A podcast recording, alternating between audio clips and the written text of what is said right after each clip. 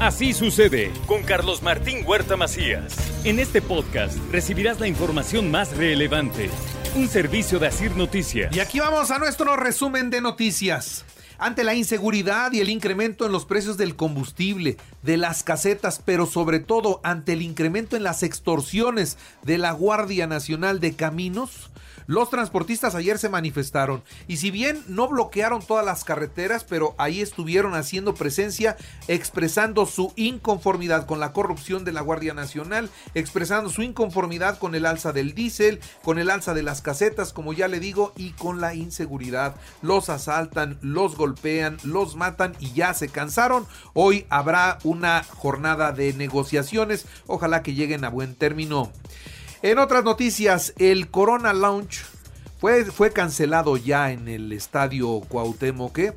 Esa es una zona para personas con discapacidad. ¿Por qué la cambiaron? ¿A quién carajo se le ocurrió esa idea? Así lo dijo ayer el gobernador. Y también señalan que van a recuperar los estacionamientos del estadio que hoy están en manos de grupos de vendedores ambulantes, de los viene viene, de los franeleros. Ellos son los que tienen el estacionamiento del estadio, aunque usted no lo crea. Y nos cobran pues lo que ellos quieren durante los partidos buenos, pues muy caros, los chafas, pues un poquito más, más barato. Bueno, y en el Calvario se instalarán más de 1.700 comerciantes ambulantes para las actividades de la Semana Santa, concretamente el Viernes Santo. Esto es lo que ofrece como permisos la Secretaría de Gobernación del Ayuntamiento de Puebla. La Coparmex envió una carta al gobernador para dialogar tras lo ocurrido en la toma de protesta. ¿Qué pasó? Bueno, pues que lo invitaron a la toma de protesta y lo agredieron con preguntas incómodas, con preguntas, no, no lo trataron bien. Entonces, pues se se, mantienen separadas las partes y ahora quiere la Coparmex reconciliación. Con respecto al otro, eh, enviamos una carta al gobierno del estado a través de los canales oficiales para solicitar una reunión. Tengo entendido que se van a estar programando. Ya hubo una, como tú lo mencionas, con Taico, del Consejo Coordinador Empresarial, y esperamos que los demás organizaciones empresariales empecemos a tener unas reuniones próximamente. Entiendo que solo ha sido Taico, ¿no? No pues todos los demás seguramente estaremos programándonos en algún momento. Hay dos helicópteros para seguridad y protección civil y los heredados de la pasada administración nadie los quiere comprar, ¿no? Los dos Augusta que usaban en el pasado ahí están guardados en el hangar. En otras noticias, la Cana Sintra sugiere fortalecer la conectividad del aeropuerto de Puebla y buscar puntos de conexión con el aeropuerto internacional Felipe Ángeles. El SAT puso a disposición de los contribuyentes herramientas para presentar la declaración anual 2021. También le informo que el Ayuntamiento de Puebla será quien determine si el transporte pesado puede transitar por el centro histórico, así lo considera el gobierno estatal. Integra el ayuntamiento un comodato de seis motopatrullas para la seguridad de la central de Abasto. Hay que mejorar eso, sin duda urge mejorar la seguridad en la central de Abasto. Las juntas auxiliares deben permanecer, pero sí tienen que fortalecer su operación para mejorar los servicios que le ofrecen a sus ciudadanos. Creo que la reflexión no debe de plantearse en términos de desaparecer o permanecer, creo que tiene que ser mucho más profunda y tiene que pasar por seguir fortaleciendo a estas instancias gubernamentales en donde ellos puedan dar una más efectiva respuesta a las demandas ciudadanas. Son la primera línea de defensa eh, ante las solicitudes ciudadanas. También le doy a conocer a todos ustedes que localizaron un cuerpo sin vida emplayado en donde en la colonia agrícola Zaragoza de esta ciudad de Puebla. Y van a tipificar como delito el halconeo, esto en el Congreso del Estado, aunque hay que considerar que los halconcitos principalmente son menores de edad. Nosotros nos hemos dado cuenta que el halconeo ha ramificado en los diferentes índices delictivos y que todo el mundo lo relaciona con el robo de combustible, pero la realidad es que esta actividad afecta en otros en otros en muchos temas. Y estamos en la última etapa de la construcción de esta ley del halconeo. Ya nomás nos falta involucrar en, este, en estas iniciativas y el punto de vista del tribunal. En más noticias, el Partido Verde Ecologista de México está a favor de los derechos de las mujeres y respaldará las iniciativas para despenalizar el aborto. Aquí hablamos de un derecho, no hablamos de, si les gusta o no les gusta. es un tema que ya lo dijo la Corte, es un derecho que tienen las mujeres que nosotros apoyamos. Insisto, se tendrá que analizar y discutir en comisiones para ver los alcances, porque se tiene que hacer un análisis legislativo profesional y llegar a consensos. Pero yo te puedo hablar por la postura del Partido Verde, de un servidor, estamos a favor y es un derecho de las mujeres. También le informo que la Benemérita Universidad Autónoma de Puebla, ahí la rectora Lilia Cedillo, la doctora Lilia Cedillo Ramírez, entrega reconocimiento a Manuel González Salgado por sus aportaciones a la autonomía universitaria. Y el equinoccio, más de 70 mil visitantes convocó el Festival Equinoccio 2022 en San Pedro Cholula. Mucha, mucha gente se fue a recargar de energía allá en San Pedro Cholula y a esa pirámide que tanto turista recibe. Y bueno, también decirle a usted que a partir de hoy, ojo, a partir de hoy, miércoles, inicia una jornada de vacunación de refuerzo en 48 municipios, incluyendo la zona metropolitana de Puebla. Los que vivan en Cuautlancingo, en San Pedro Cholula, San Andrés Cholula, Santa Isabel Cholula, les toca vacuna. Por favor, vacúnense, no la dejen pasar. Les actualizo los datos COVID. 146 nuevos contagios, 5 muertos, 90 hospitalizados, 17 se reportan como graves. En la información nacional, el cártel Jalisco Nueva Generación y el de Sinaloa utilizan sus contactos para negociar una tregua entre disidencias de las FARC y el Ejército de Liberación Nacional que opera en la frontera con Venezuela. Vea usted nada más los cárteles mexicanos ya siendo parte de negociaciones internacionales, abiertamente todos lo saben. Esta delincuencia nos está ganando la batalla y se está apoderando de nuestros territorios. Cierran el cañón del sumidero en Chiapas porque hubo un deslave impresionante. Afortunadamente no había nadie en el lugar y no pasó a mayores, pero por lo pronto y por seguridad está cerrado el cañón del sumidero que recorrerlo es una maravilla. Y tras más de 10 horas de bloqueo, los transportistas liberaron la México Pachuca.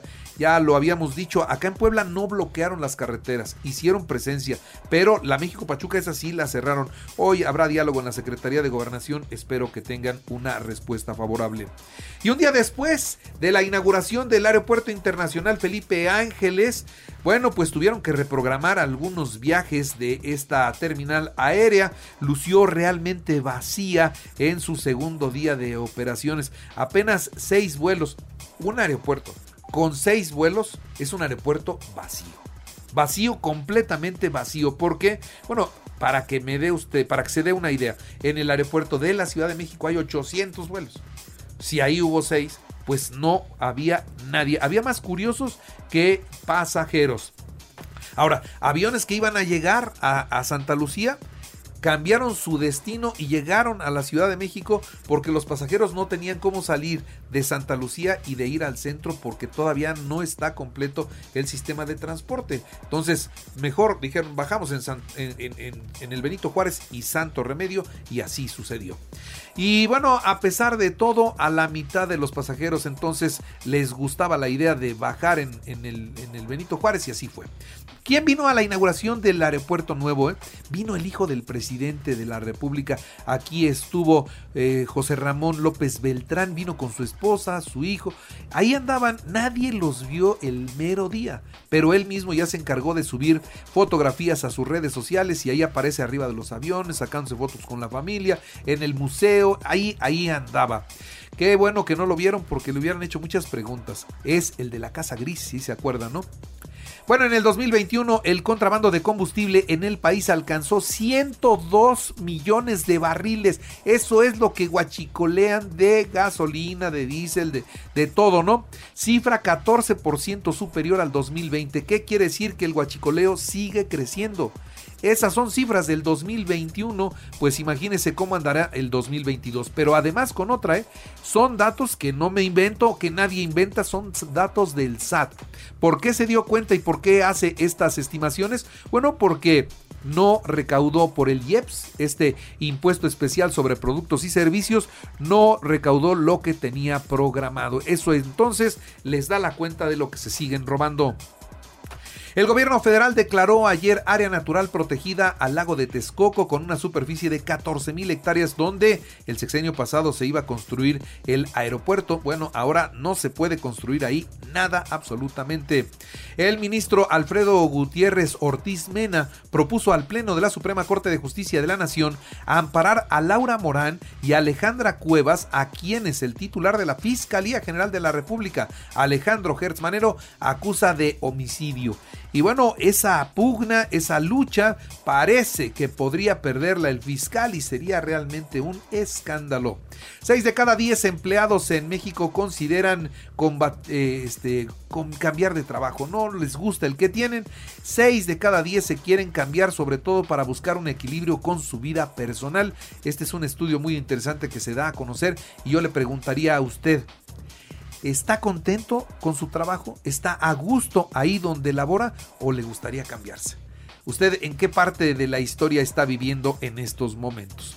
Allá en la guerra Ucrania afirma que hizo eh, pues una tarea de inteligencia y desintegró un plan ruso para asesinar al presidente ucraniano Zelensky.